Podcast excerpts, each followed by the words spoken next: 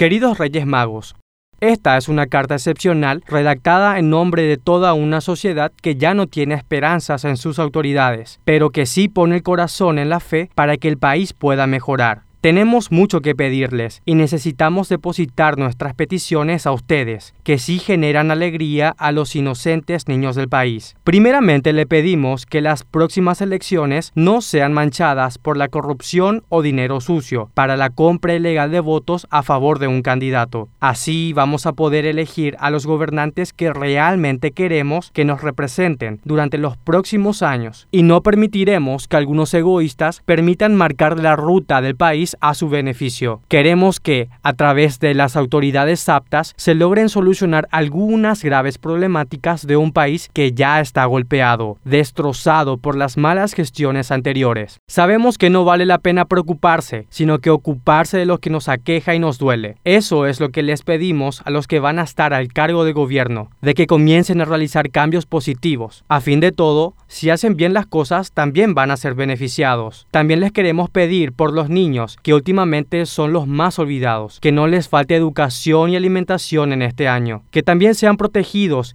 y no estén expuestos a abusos sexuales u otras atrocidades, que bastante ya escuchamos el año pasado. Recuerden que ellos serán los futuros trabajadores, jefes y autoridades de gobierno, que por favor crezcan en un hogar en donde no falte amor y respeto. Para los más pequeños, también te pedimos escuelas con una buena calidad educativa, suficiente para que puedan razonar, sepan diferenciar qué está bien y qué está mal, y puedan elegir qué es lo que quieren ser en la vida. Que esas metas inocentes de querer ser bombero, doctor o astronauta no sean opacadas con crudas realidades limitantes como falta de recursos económicos o falta de caminos para llegar a una casa de estudios. Asimismo, también te pedimos por las mujeres de nuestro país, que son víctimas constantes de discriminación y diversos tipos de violencia. Mucha sangre de mujeres ya corrió el año pasado, de mujeres que fueron asesinadas y se sigue esperando que se haga justicia. Ah, y agregamos también en nuestra lista de pedidos un sistema de justicia que valga la pena. Ya no toleramos un país que se hace del ciego ante casos que deben ser condenados, pero que ni siquiera se investigan. Vemos cómo el crimen organizado y el narcotráfico permea e instala terror social, y así destruyen familias trabajadoras, mientras que los peces gordos siguen libres como si fuera que no pasa nada. No nos olvidamos tampoco de nuestros hospitales, que a veces es el último sitio de batalla de numerosos familiares. Una pandemia ya nos enseñó que es más importante tener centros sanitarios preparados y ese reclamo ya se viene haciendo desde hace mucho. ¿Cómo es posible que en numerosas partes del país sigamos teniendo hospitales precarios y sin insumos básicos? No se olviden por favor de los enfermos para que puedan tener una buena atención y a través de un servicio hospitalario de calidad se puedan salvar vidas. En fin, la lista se puede extender porque existen muchísimas cosas que queremos peticionar, pero desde el profundo de nuestro corazón queremos pedir paz y esperanza para que el Paraguay mejore. Así cuando éramos pequeños recordamos que nos traían los regalos y ahora esperamos que este año no sea la excepción.